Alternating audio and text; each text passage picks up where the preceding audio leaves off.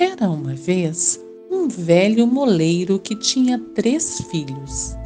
Ao morrer, deixou como herança um moinho para o primogênito, um burrinho para o filho do meio e um gato para o caçula, que se pôs a chorar.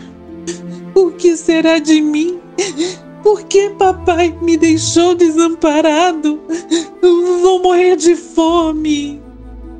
O felino, que ouvia tudo em silêncio, resolveu falar. Não se preocupe, peço apenas que compre para mim um par de botas e uma bolsa de couro.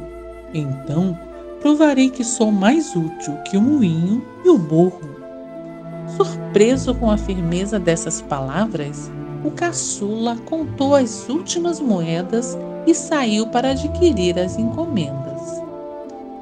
Logo que recebeu seus presentes, o gato dirigiu-se ao bosque, onde capturou duas codornas. Em seguida, entregou-as ao rei e disse que foram mimos do Marquês de Carabás. Na verdade, um título inventado para aproximar o rapaz do soberano. A estratégia continuou durante meses deixando Sua Majestade cada dia mais curioso para conhecer o tal nobre. Em uma bela tarde, sabendo que o monarca e a princesa sairiam para passear, o gato convidou o jovem para descansarem à margem do rio. Tiravam uma soneca quando a carruagem real se aproximou. Sem pestanejar, o felino despertou seu proprietário e disse: se hoje você me escutar, traçará seu destino. Não se esqueça de que agora é o Marquês de Carabás. Retire sua roupa e entre no rio. O resto eu faço. Enquanto o dono obedecia, o gato correu em direção à carruagem, gritando: Socorro! Socorro! Roubaram a roupa do meu senhor, o Marquês de Carabás. Ao ouvir aquele nome, o rei ordenou que parassem. Inteirou-se do acontecido, determinou que providenciassem trajes para o rapaz e o convidou para entrar na carruagem.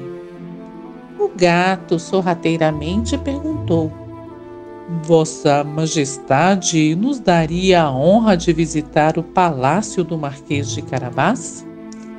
O rei aceitou o convite e o gato foi na frente, pois anunciaria a chegada da família real. Na verdade, o felino saiu em direção às terras de um rico e misterioso ogro.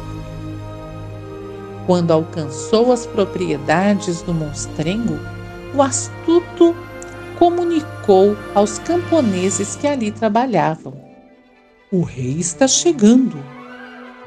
Se não disserem que toda essa paisagem pertence ao Marquês de Carabás, serão sentenciados à morte.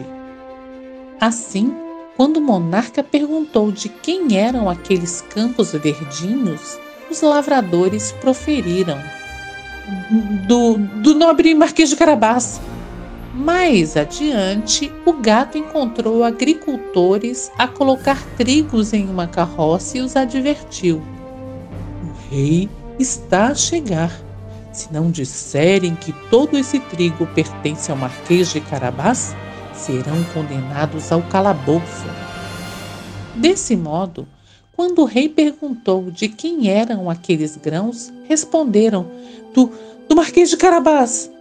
Assim, o gato continuou a correr até alcançar o castelo do terrível ogro, que ao vê-lo indagou: Quem é você? O que deseja em meus domínios? Sou o gato de botas, seu modesto servidor.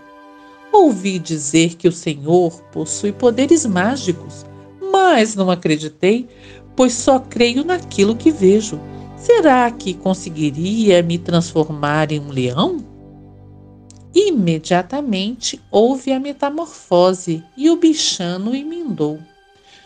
Nossa, mas eu duvido que você consiga virar um ratinho. Cheio de orgulho, o ogro se converteu em roedor. Sem perder tempo, o leão o comeu e em seguida voltou à forma natural. Naquele momento, o rei chegara às portas do palácio impressionado com a riqueza e com a modéstia do jovem, ofereceu a mão da princesa em casamento. O Marquês de Carabás aceitou e foi muito feliz ao lado da esposa e do fiel escudeiro.